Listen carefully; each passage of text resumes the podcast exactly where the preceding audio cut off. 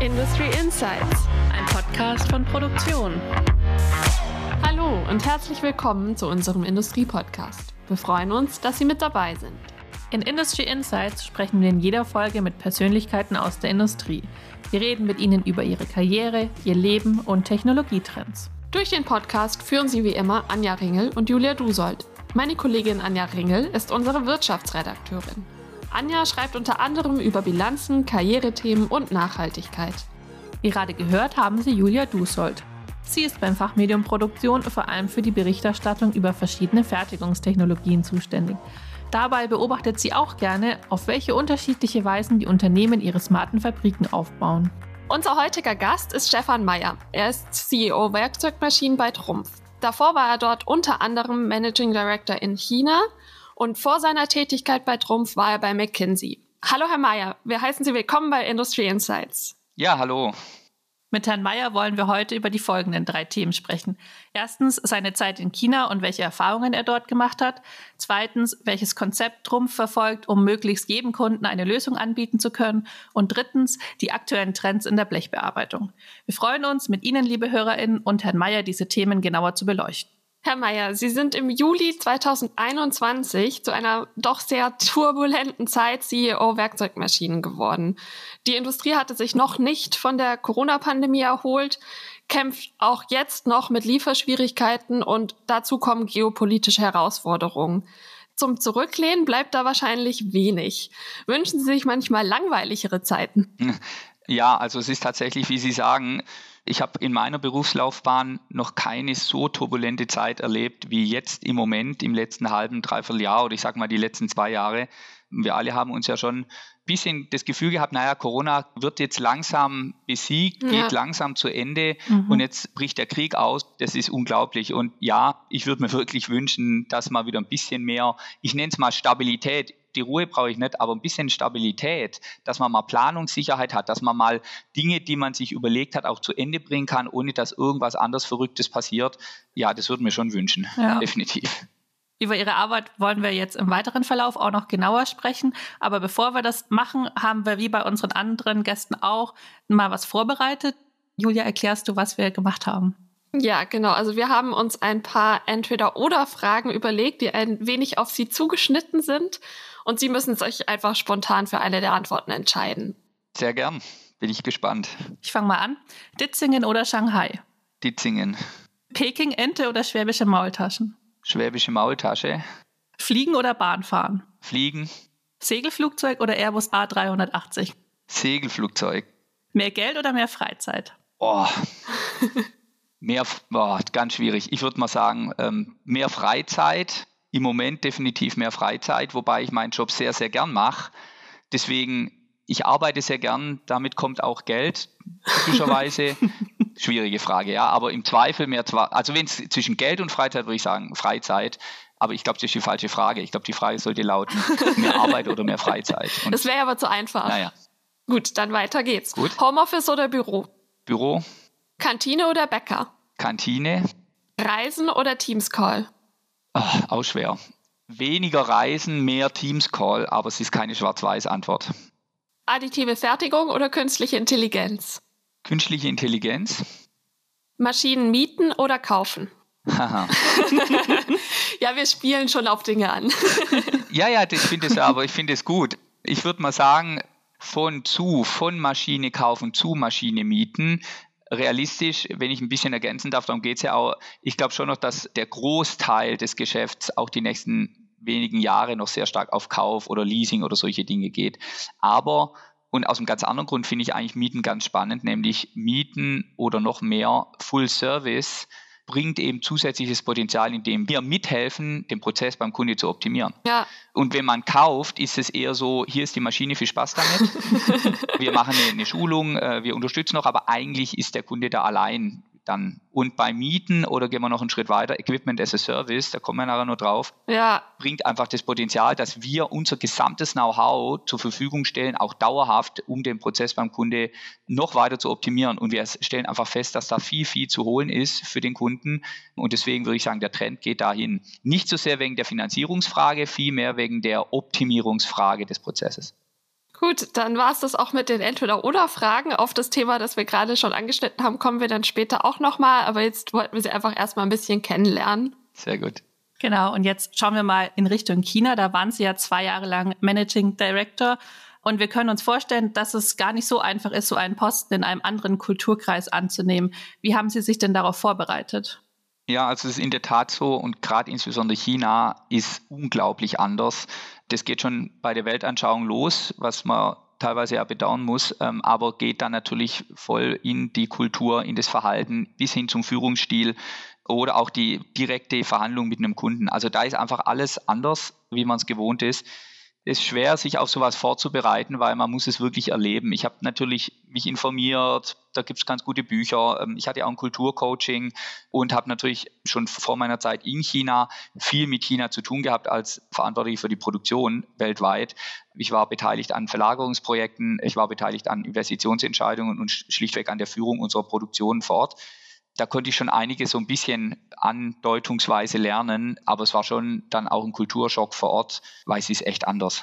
Was war dann, als Sie dort waren, so das Auffälligste, was anders war, als Sie es erwartet haben?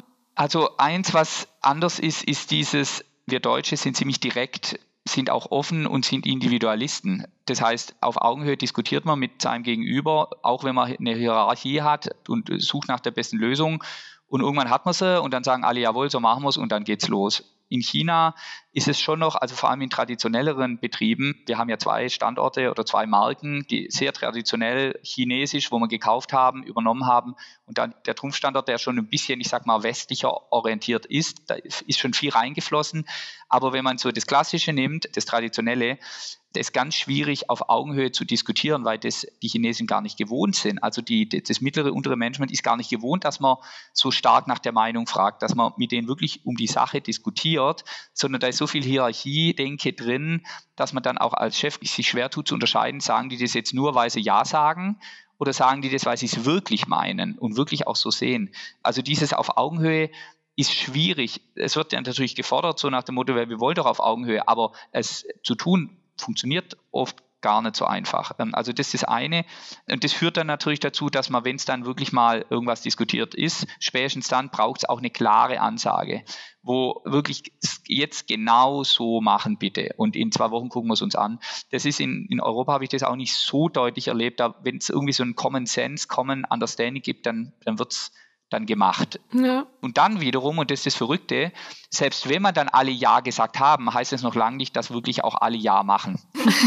das habe ich auch sehr oft erlebt, dass dann komme ich zurück nach zwei Wochen und dann ist es völlig anders interpretiert worden. Oder auch wird da nicht gemacht. Und dann, ja, wir haben es doch eindeutig beschlossen. Also Ja bedeutet in Deutschland viel klarer Ja, wie in China Ja auch Nein bedeuten kann. Oder so vielleicht dann einfach nur Ja, vielleicht. Oder so, wir, wir gucken uns das mal an, wir überlegen uns das noch, ja. Ja. Und das muss man erstmal verstehen.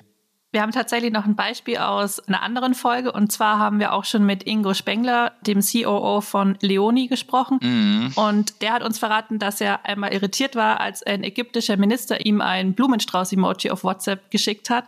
Und ihm wurde dann aber gesagt, dass in Ägypten dieser Blumenstrauß-Emoji ein Ausdruck von Vertrauen und Wertschätzung ist und man sich den deshalb gegenseitig schickt. Hatten Sie auch so Momente, die für Sie dann auch erstmal komisch waren, sich dann aber geklärt haben? Ja, also nochmal, also es, es gibt ganz viele solche, solche Dinge. Zum Beispiel in China ist ja sehr, sehr digital auf der Consumer-Seite. Nicht unbedingt auf der, ich sag mal, Fertigungsseite. Da haben die schon noch einiges aufzuholen. Stichwort Lean und so weiter. Da sind die schon noch ein paar Jahre zurück. Aber auf der Bevölkerungsseite sind die unglaublich digital, viel weiter wie wir. Ja. Und da werden Geschäfte abgewickelt über WeChat. WeChat ist das Pendant zu WhatsApp. Das ist aber viel weiter ausgebaut. Und da kriegt man schon dann eben Emojis und Bilder und Zeugs geschickt, wo wir eher so mhm. Hm, bedeckter sind. Ja. Da sind die viel verspielter. Äh, das ist auch völlig normal. Aber das geht halt auch, ich meine, eins, was ich erlebt habe, da war ich schon auch schockiert, im Armenviertel, äh, wo ich da mal durchgelaufen bin, irgendwie am Wochenende, in so, so einem traditionellen alten Markt, dann sitzt da ein Bettler an der Ecke mhm. und der hält nicht die Hand auf, um ihm ein Geldstück zu geben, sondern der hält sein Handy hin mit dem Barcode, um ihm per WeChat ein paar Remimis zu überweisen Also da sieht man mal die Digitalisierung, wie weit die, wie weit die ist. Das ist schon was, wo ich überrascht war und das zieht sich halt durch. Also da und, und es ist schon so, dass die Chinesen viel viel offener sind, mal was auszuprobieren. Ich glaube, das ist eigentlich die Erkenntnis. Ja. Die probieren schnell schnell Dinge aus, schnell schnell geht auch was schief und dann dreht man es halt rum, macht wieder was Neues. Mhm. Dadurch sind die so wahnsinnig schnell, aber halt auch nicht immer nachhaltig und auch nicht immer so qualitativ gut, weil sie halt try fast, fail fast. Ja. Und, ja das wirkt sich ja dann sicherlich auch auf das Verhalten gegenüber Kunden dann dort aus. Ja. Wenn Sie jetzt eben mit einem Kunden ein neues Projekt angehen oder verhandeln, wie unterscheidet sich das im Vergleich zu Deutschland? Also das Interessante in China war von meinem Verständnis und selbst für Trumpf, was ja eine, eine hochwertige Premium-Marke ist, das geht eigentlich sehr stark vom Budget los oder vom Preis. Das heißt, der Kunde kommt eigentlich und sagt, ich habe hier ein Budget, das ist meine Vorstellung und jetzt gucken wir mal, was wir dafür kriegen. In Europa habe ich eher erlebt, dass man sagt, ich habe hier ein Problem. Also ich muss die und die Teile produzieren. Wie kriegen wir das denn hin? Wie kann ich das optimieren? Wie kann ich es am besten machen? Also da spielt der Preis, der kommt dann irgendwann, dann gibt es ein Angebot, dann guckt man mal drauf und dann wird verglichen. Mhm. In China ist das Thema Preis, Preis, Preis, Budget, Budget, Budget viel, viel, hat viel höheren Stellenwert. Das liegt auch daran, dass viele kleinere Kunden halt ein gewisses Budget einfach zur Verfügung haben und das Beste draus machen müssen. Und deswegen ist die Kommunikation dort von dem Budget her, guck mal, was bekommt man hin.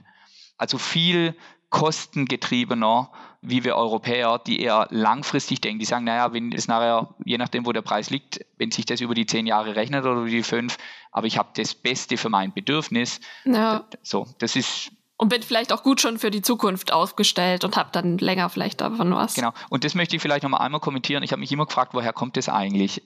Sicherlich kommt es daher, was für ein Budget, in welcher Finanzsituation sind die. Und das sind sehr, sehr viele kleine Firmen, die, ich sage mal, wie Startups, die halt erstmal mit wenig Geld anfangen und die dann halt irgendwas brauchen, überhaupt mal starten zu können. Das hm. andere ist aber schon auch das Thema Planungssicherheit. Wir in Europa, wir sind es einfach auch politisch gewohnt, lange, lange Planungshorizonte zu haben, weil wir haben politische Stabilität. Mhm. Wir können uns darauf verlassen, dass nicht irgendwelche Gesetze unsere Geschäftsgrundlage einfach morgen zunichte machen. Das kommt relativ selten vor. Das kommt in China relativ häufig vor, heute auch noch, dass Gesetzesänderungen ganze Industrien von einem Tag auf den nächsten einfach umwerfen. Da gibt es dann auch nicht viel Sicherheit. Ja, klar. Und damit denken die Chinesen tendenziell eher kurzfristiger in Investitionszeiten, weil wer weiß, was in drei Jahren passiert. Und das sorgt natürlich dafür, dass man dann auch viel stärker auf die Investitionshöhe achtet, ja. weil wenn die sich nicht in zwei, drei Jahren rechnet, dann gehe ich ein großes Risiko ein. Und das führt halt eben dazu, dass man sehr, sehr stark auf die Investitionssumme schaut. Ja. Und ist halt nicht nachhaltig. Da sieht man wieder, was politische Stabilität, wie wichtig das ist auch für eine Nachhaltigkeit. Ja, das stimmt. Kommen wir zu dem, was Sie in China gemacht haben. In unseren Industrietrends Anfang des Jahres haben Sie gesagt, dass sowohl China als auch die USA eine zentrale Rolle für Trumpf spielen. Erzählen Sie doch kurz, wie sich Trumpf in China positioniert hat oder noch positionieren möchte und welche Herausforderungen es da noch gibt. Ja, also China ist für uns einer der wichtigsten Märkte. Wir sind im letzten Jahr vor allem in der Lasertechnik enorm gewachsen in China vor allem wegen E-Mobility. Also wir haben, ich sage mal, sehr gute Produkte zur Batteriefertigung und die ganze E-Mobility braucht ja Batterien ohne Ende. Da haben wir ein ganz starkes Wachstum gehabt. Wir haben auch ein starkes Wachstum gehabt im Solar. Mhm. Das ist nicht zu unterschätzen. China investiert enorm in Photovoltaik, mhm. also viel mehr wie irgendein anderes Land. Also das haben sie schon verstanden, dass sie eben auf der Energieseite was machen müssen. Da haben wir auch sehr, sehr gute Aufträge. Insofern ist China wir liegen irgendwo in der Größenordnung von 600 Millionen Gesamtumsatz, 700 Millionen in China, das ist schon ordentlich, ist ungefähr auf dem gleichen Niveau wie USA, so grob, ja, jetzt mal plus minus 100 Millionen. Also insofern ist es für uns einer der wichtigsten Märkte. Stark in der Lasertechnik. In den Werkzeugmaschinen, da tun wir uns in China schon schwer. Das obere Premium-Segment, da sind wir gut unterwegs, wenn es um Smart Factories geht, wenn es um verkettete Systeme geht, wenn es um hohe Automatisierung geht und um Software, weil das sind typischerweise Kunden, die eben auch langfristig denken können. Das sind große Kunden, die für einen langen Zeitraum investieren und die wollen dann auch die Qualität, dass das eben auch langfristig läuft da können wir dann auch mit unseren Preisen, die wir halt haben für die gute Technologie, können wir auch gewinnen. Aber es gibt ein enorm großes Feld in China, um Faktoren größer für so mittelpreisige und unterpreisige Maschinen, bei denen es eben auf Einfachheit ankommt, die vielleicht auch keine Drei-Schicht-Auslastung haben, bei denen es auf die Präzision nicht so genau ankommt und leider auch vor allem nicht auf Safety. Und da haben wir eine rote Linie, unter die wir nicht gehen. Und da reden wir von Tausenden von Maschinen also Größenordnung 2D-Schneiden, reden wir von 30, 40.000 Maschinen pro Jahr, hm. natürlich auch mit unteren Leistungen und so weiter. Und das ist ein Segment, da tun wir uns wahnsinnig schwer ähm, ranzukommen. Zudem muss man leider auch sagen, sehen wir schon deutlich auch eine Bevorteilung der lokalen Lieferanten mit Subventionen, ganz vielen anderen Dingen, wo die sich dann leichter tun. Compliance ist in China immer noch ein Thema, wo wir auch eine rote Linie haben. Und insofern tun wir uns schon schwer, in diesem breiten Volumensegment mit unserem Anspruch an Qualität, Nachhaltigkeit wirklich mitzuspielen. Gut, das passt dann auch vielleicht einfach nicht zusammen. Aber wo das ja hinpasst, ist auf jeden Fall Deutschland. Ja. Und da wollen wir jetzt auch drauf kommen. Gerne. Weil wir sind ja jetzt schon so ein bisschen mittendrin, was Trumpf so alles anbietet. Und zur Strategie des Unternehmens gehört ja, dass sie eben jedem Kunden, egal ob jetzt Mittelständler oder Großkonzern, eine Lösung anbieten. Mhm. Wie wollen Sie das konkret umsetzen? Also ich glaube, man muss erstmal erklären, was meinen wir mit Lösung. Mit Lösung meinen wir ja, egal wo der Kunde steht, wir wollen nicht einfach nur sagen, hier ist eine Biegemaschine, viel Spaß damit, sondern wir wollen verstehen, wo ist eigentlich das aktuelle Problem des Kunden? Was ist sein jetziger Bedarf und zwar an der Stelle, wo er momentan ist.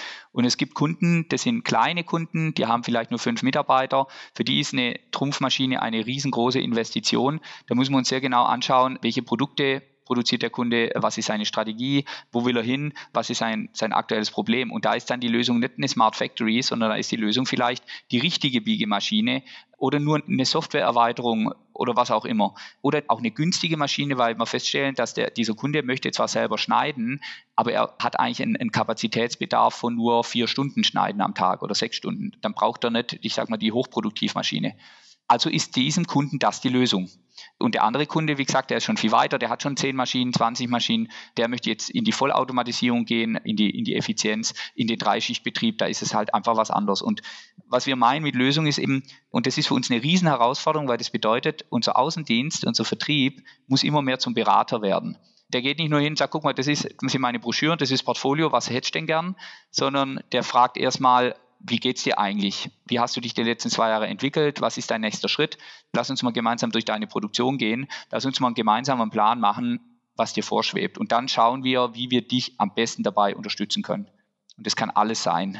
Und das gilt, wie gesagt, für kleine wie für große Kunden. Gerade über diese kleineren habe ich mich tatsächlich auch mal mit einem Kollegen von Ihnen unterhalten, und zwar Herrn Gutje, der Head of True Connect Strategy ist. Mhm. Und der hatte auch gemeint, dass man mit der Maschine alleine, was Sie ja jetzt auch schon erläutert haben, eben nicht weiterkommt und vielleicht auch einfach nicht mehr lange weiterkommt, sondern eben diesen Gesamtprozess zu betrachten, auch bei kleinen Unternehmen. Ja. Wie geht Trumpf das an, gerade auch so kleine Unternehmen mitzunehmen? Also gibt es ja vieles, was gleichzeitig passiert. Lösungsanbieter heißt ja auch nicht immer nur Neugeschäft. Lösungsanbieter heißt ja auch einen guten Service, dass der Kunde mit dem, was er hat, effizienter arbeitet durch Preventive Maintenance, durch Monitoring, durch Hinweise, die wir dem Kunden geben. Das ist eine Sache. Wir stellen fest, wenn die Maschine connected ist, und das sind mittlerweile alle, beziehungsweise alle Maschinen können connected werden, wenn der Kunde das will, und viele wollen das. Wir beobachten die Maschine, wie sie performt, nenne ich es mal, und geben dem Kunde proaktiv Hinweise und sagen, du übrigens, du fährst ziemlich viele Kollisionen, das ist aber nicht normal, da stimmt irgendwas nicht. Oder deine Prozessparameter stimmen nicht zu dem, was wir eigentlich tun würden. Ja. Oder wir sehen Verschleiß, der ungewöhnlich ist und, und, und.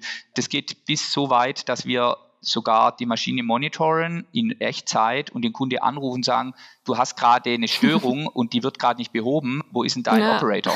Oder du hast eine Störung, etwas ist kaputt gegangen, der Fehlercode der Maschine benötigt das und das, sollen wir einen vorbeischicken, beziehungsweise wir schicken ihm dann die Gebrauchsanweisung zur Fehlerbehebung. Also so weit geht es ja heute schon. Das ist auch Lösung, ja. weil am Ende geht es darum, dass der Kundenprozess eben besser funktioniert. Schneller, effizienter, störungsfreier. Und deswegen, das ist jetzt nur ein Beispiel, was für uns Lösung auch bei Kleinen bedeutet. Das zweite ist, ich sage jetzt nochmal Consulting, also dass wir Mitarbeiter hier haben, die beim Kunde sich den Prozess vor Ort anschauen und Empfehlungen aussprechen, mach doch dies, mach doch jenes.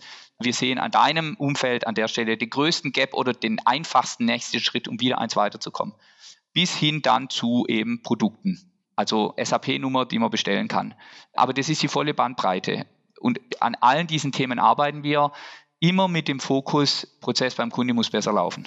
Jetzt haben Sie das Consulting schon angesprochen. Das ist ja bei Ihnen ein eigener Bereich. Sie haben eine Smart Factory Consulting. Können Sie da noch mal kurz darauf eingehen, warum das extra ist und was da das Ziel dahinter ja, ist? Also grundsätzlich, wie gesagt, wir müssen zum Kunde gehen und verstehen, wo ist sein Problem. Und das können mehrere Dinge sein. Und es gibt kleine Kunden, große Kunden. Bei kleinen Kunden muss man eher generalistisch ran. Da muss man sich mal anschauen, bei einem Kunde, wie sind seine Prozesse, was ist ein Geschäftsmodell und das ist mal eine Maschine, das ist mal eine Software, das ist mal Aufräumen auf dem Shopfloor, was auch immer.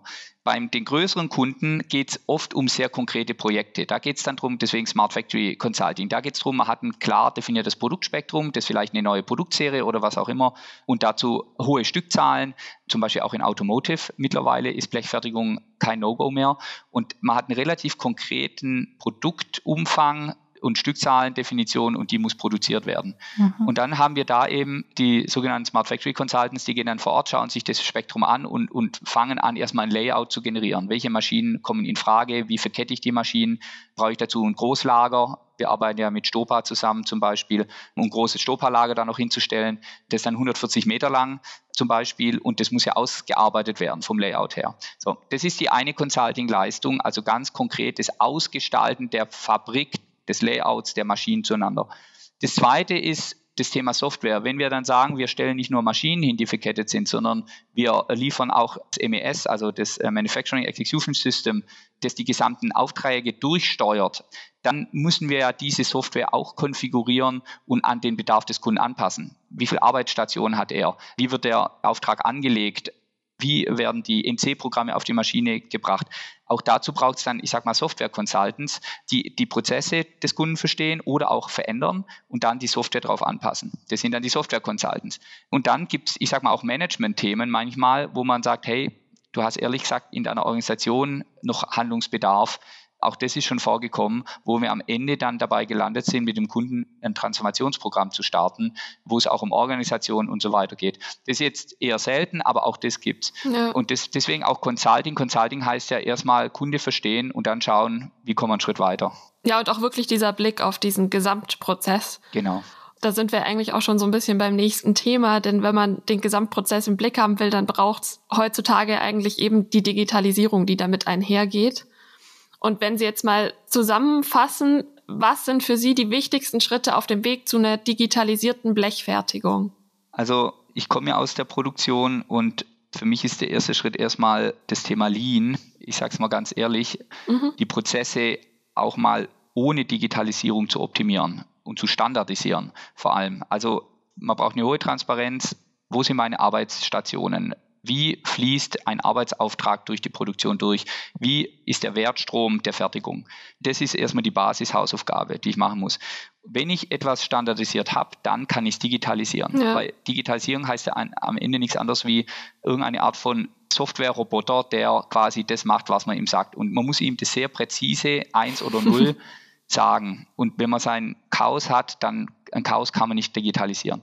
So, also, und dann das Zweite, was bei Digitalisierung aus meiner Sicht dann kommt, ist die Transparenz. Also da helfen Monitoring-Produkte, denn man sieht, welche Maschine ist überhaupt online, welche Maschine läuft gerade, wo ist eine Störung, warum hat die eine Störung.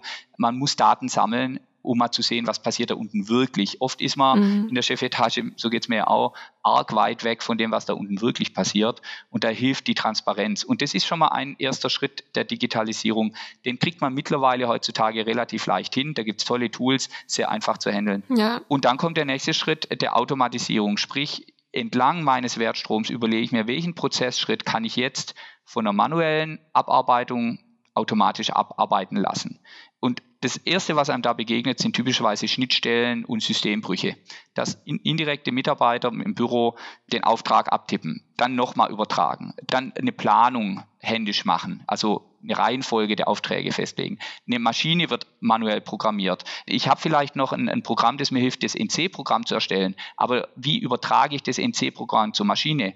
Dann der nächste Schritt, der Operator bei der Maschine muss den Auftrag selber laden, muss nochmal prüfen, muss Parameter anpassen und so weiter und so weiter. Das heißt, wenn ich mal die Transparenz habe und wenn ich mal die Standardisierung habe im Gesamtprozess, dann kann ich anfangen, Prozessschritt für Prozessschritt zu automatisieren. Bis ich irgendwann nur noch das NC-Programm vom, vom Endkunde, also das Teil, hochlade und mehr oder weniger alles andere automatisch passiert. Da sind wir mit unserer True Laser Center 7030 sehr, sehr weit, wo wir schon fast den kompletten Prozess vollautomatisiert haben. Und unser Anspruch, das ist auch das, was mich treibt, ist, jeden Tag wieder einen kleinen Schritt weiterzukommen, um manuelle Eingriffe und Systembrüche eben zu eliminieren. Eine andere Herausforderung für Sie ist ja, dass die Blechbearbeitung in sehr vielen verschiedenen Industriezweigen vertreten ist und Sie sich da flexibel an die jeweiligen Branchenbedingungen anpassen müssen. Wie schwierig ist das denn? Naja, also am Ende ist es trotzdem in den meisten Fällen Blech. Ich glaube, der Vorteil, den wir haben, ist schon, egal ob das jetzt Bauindustrie ist oder ich sag mal Küchengeräte, am Ende ist es dickes Blech oder dünnes Blech, das man typischerweise schneidet. Das ist ja quasi das flache Blech, das geschnitten wird. Dann werden die Teile gebogen und dann werden die Teile am Ende zusammengeschweißt. Mal wird es nicht mehr geschweißt, weil das Biegen reicht, dann ist der Winkel fertig, aber dann wird es geschweißt und dann kommt wieder der nächste Schritt, dann wird es lackiert. Auch das passiert nicht immer. Aber ich sage mal, die Grundprozesskette ist immer gleich. Und mal hat man natürlich sehr dünnes Blech, mal hat man sehr, sehr dickes Blech. Aber die Grundlogik ist immer sehr ähnlich. Und die Herausforderungen entlang der Kette sind auch immer ähnlich. Ein klassisches Beispiel bei uns in der Blechbranche, große Herausforderung ist, ich habe eine Blechtafel, drei mal zwei Meter und ich möchte die optimal nutzen, weil ich will kein Material wegschmeißen. Also ich möchte die Ausstecherle wie an Weihnachten so optimal da draufbringen. Und jetzt ein Auftrag hat ja in der Regel nicht zufällig genau die Anzahl an Teile, die ich brauche, um dieses Backblech vollständig sozusagen zu nutzen. Ja. Also muss ich Aufträge konsolidieren. Ich schnapp mir, ich sag mal, zehn Aufträge und versuche aus den zehn Aufträgen alle Teile, die sechs Millimeter dick sind, rauszunehmen, die zusammen aufs Backblech zu bringen, damit ich möglichst wenig Restmaterial, Restteig habe. Ja. Das heißt, ich habe relativ viel Chaos da drauf von verschiedenen mhm. Aufträgen. Und nach dem Schneiden muss ich das wieder aussortieren, welches Teil gehört eigentlich zu welchem Auftrag. Ja. Das ist ein klassisches Problem bei der Blechverarbeitung. Optimales Nesting nennen wir das das Ausrichten, um, um Material zu sparen und dann wieder das Vereinzeln. Ja. Und sowas abzubilden, habe ich aber, egal ob ich in der Baumaschinenbranche bin oder beim Küchenbauer, das ist immer das Problem. Und wenn wir sowas mal gelöst haben, wie wir das datentechnisch zum Beispiel verarbeiten, dann hilft das für alle Branchen. Also Sprich, eigentlich gibt es gar nicht so große Unterschiede. genau, ich, also es, es, gibt Unterschiede, aber ähm, das... Die resultieren vielleicht auch nicht aus den Branchen, sondern dann eher aus dem Kunden selbst, weil da ja einfach natürlich jeder anders ist. Ja, Genau, also ich würde sagen, zum Beispiel ein großer Unterschied ist natürlich, ob ich Edelstahl schneide oder ob ich Baustahl schneide oder Kupfer. Ja. Das sind dann technologische Herausforderungen, aber vom Prozess her ist es immer einigermaßen ähnlich, Gott sei Dank. Deswegen können wir ja auch mit zum Beispiel Software die sich sehr stark auf die Blechkette, nennen wir das immer, fokussieren und können dann Standardlösungen entwickeln, die eben auf viele Kunden passen. Sonst würde das ja gar nicht gehen. Sonst wäre man Anlagenbauer und wir sind kein Anlagenbauer. Was ja auch viele bewegt, ist das Thema Nachhaltigkeit. Also außer jetzt vielleicht, wie wir vorhin schon gesprochen haben, China, die da einfach nicht so die Chance haben aufgrund ihrer schwierigen Planbarkeit. Ja. Aber Nachhaltigkeit ist ja auch so ein Thema, was alle Branchen im Moment bewegt. Können Sie vielleicht ein, zwei Beispiele geben, wie die Blechfertigung nachhaltiger wird? Gerade haben Sie ja wahrscheinlich sogar eins schon genannt mit dem Materialsparen. Genau, das hätte ich jetzt wieder genannt. Aber also ich glaube, ein ganz wichtiger Schritt ist eben, dass wir wieder von der Blechkette kommen, dass wir das Gesamt vom Auftrag kommt rein bis wird ausgeliefert betrachten. Und da ist mit Abstand der größte, ich sag mal, Energieverbraucher beim Kunde die Materialeffizienz so viel Strom kann die Maschine an sich gar nicht verbrauchen beim Schneiden oder beim Biegen, wie wenn ich zu viel Material am Ende wegschmeiße. Also ja. konzentrieren wir uns sehr stark drauf auf Materialeffizienz. Das ist mal ein großer Hebel. Und das hat was mit Software, Algorithmen, Optimierung in diesem Nesting, in diesem Anordnen zu tun. Ja. Das hat was mit Restblech zu tun. Jetzt zum Beispiel arbeiten an einer Coil-Maschine, bei der wir unendlich, also quasi vom Coil direkt runterschneiden. Da habe ich natürlich eine ganz andere Materialeffizienz, weil ich am Ende von diesen drei Meter Blechen direkt nahtlos weiter belegen kann. Also mhm. da reden wir von ein paar Prozentpunkten. Das zahlt sich auch schnell. Das zweite Thema ist, möchte ich auch nochmal erwähnen, es kommt gar nicht so sehr darauf an, ob der Laser jetzt nochmal zwei Prozent energieeffizienter ist, ja oder nein, sondern es geht darum, dass der Laser effizient eingesetzt wird. Zum Beispiel, wenn ich viel Verschnitt habe oder Prozessstörungen, dann schmeiße ich am Ende die ganze Tafel weg. Also sicherstellen, dass also einen hohen Yield hinzubekommen, das nächste Thema ist auch, wir haben ja gesehen im Markt in den letzten Jahren eine ziemliche Laser Power Rally. 10 ja. kW, 15 kW, 20 kW, 30 kW. Da ist schon die Frage, brauche ich eigentlich immer die 30 kW? Wenn man es sich mal genauer anschaut, erstens mal, die Maschinen sind viel schlechter ausgelastet, wie man immer glaubt. Also die echte Laser On Time ist viel, viel geringer, wie wir glauben, weil da ist sehr, sehr viel Rüstzeit dabei und, und, und. Ja. Und dann frage ich mich schon, ist es nicht effizienter, wenn wir gucken, dass wir die Rüstzeiten drumherum optimieren, dann haben wir ein bisschen mehr Zeit, einen schwächeren Laser einzusetzen, der deutlich energieeffizienter ist. Also mit einem 4 oder 6 kW Laser bin ich Energie pro Schnitt viel besser wie mit einem 20 kW Laser, Klammer auf, ich muss aufpassen, dass ich die Maschine nicht zerschneide. also insofern haben wir uns auf diese Laser Rally ja gar nicht so stark eingelassen, wie vor allem chinesische Wettbewerber, auch andere. Natürlich braucht es die hohe Leistung bei dicken Blech und es ist schon ein Effizienzvorteil, deswegen machen wir da genauso auch mit aber es geht uns viel mehr um den Gesamtprozess und dann am Ende wird, sorgt es auch für mehr Energieeffizienz.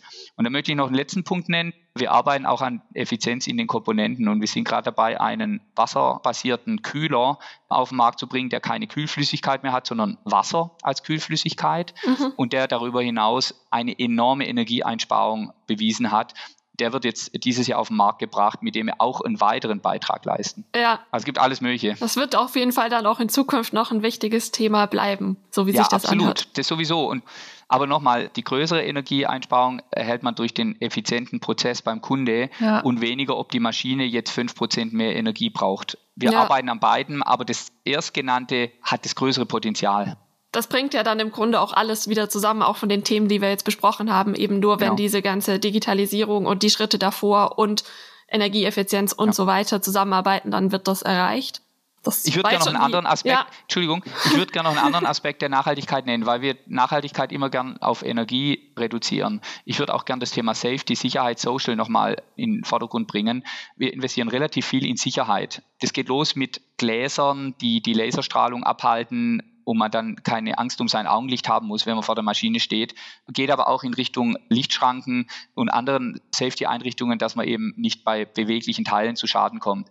Und es schmerzt schon, wenn wir sehen, dass Wettbewerber, insbesondere, ich sag mal, außerhalb von Europa, da mit Abstand sich anders verhalten. Ja. Das ging so weit, das haben Sie vielleicht gesehen, ja auch auf der Blechexpo wurden ja mehrere Maschinen stillgelegt auf der Messe, weil sie Basis-Safety-Standards nicht eingehalten haben. Die Maschinen wurden stillgelegt und da muss ich schon sagen, würde ich mir wünschen, auch mehr Unterstützung zu bekommen von der Behördenseite, mhm. die einfach solche Dinge nicht durchgehen lassen, weil es kostet Geld, es ist aufwendig, uns ist es das wert für unsere Kunden und Klammer auf, ist einfach schlichtweg auch Gesetz. Und da würde mich schon freuen, wenn man da stärker den Standard, den wir uns als Europäer gesetzt haben, auch wirklich stärker durchsetzt. Das ist auch Nachhaltigkeit und ist vielleicht sogar mindestens genauso wichtig wie das Thema Energieeffizienz. Ja. Da passiert momentan auf alle Fälle sehr viel in der Branche und ich habe ein bisschen mitgeschrieben und fasse mal für unsere HörerInnen zusammen, welche Themen wir jetzt überhaupt besprochen haben. Das waren ja sehr viele unterschiedliche. Wir haben mit China angefangen und da haben sie erzählt, man kann sich schon darauf vorbereiten, aber man muss auch erleben, wie es ist, da zu arbeiten. Da gibt es dann schon manchmal Unterschiede, die man erstmal wissen muss. Zum Beispiel, dass in China ein Jahr nicht immer gleich ein Jahr bedeutet. Bei den Lösungen haben Sie erklärt, dass der Vertrieb auch erstmal zum Berater werden muss und man erstmal schauen muss, wie schaut es denn in der Firma eigentlich aus und wie kann man unterstützen. Und dann haben wir natürlich auch noch über die digitale Blechfertigung gesprochen. Da fand ich spannend, dass Sie gesagt haben, man muss erstmal schauen, wie man die Prozesse ohne die Digitalisierung standardisiert, bevor man dann überhaupt zur Digitalisierung kommt. Ja, dann danke für die kurze Zusammenfassung, Anja. Und zum Schluss noch eine Frage an Sie, Herr Mayer. Wir sprechen ja hier in Industry Insights auch gern über Karrierethemen, deshalb vorhin auch China als Thema. Und da Sie ja so lange im Ausland gearbeitet haben, haben Sie auch viel Erfahrung. Geben Sie den HörerInnen doch mal drei Gründe, warum Sie auf jeden Fall darüber nachdenken sollten, einmal eine Zeit lang im Ausland zu arbeiten. Also ich glaube, da gibt es sogar mehr wie drei Gründe.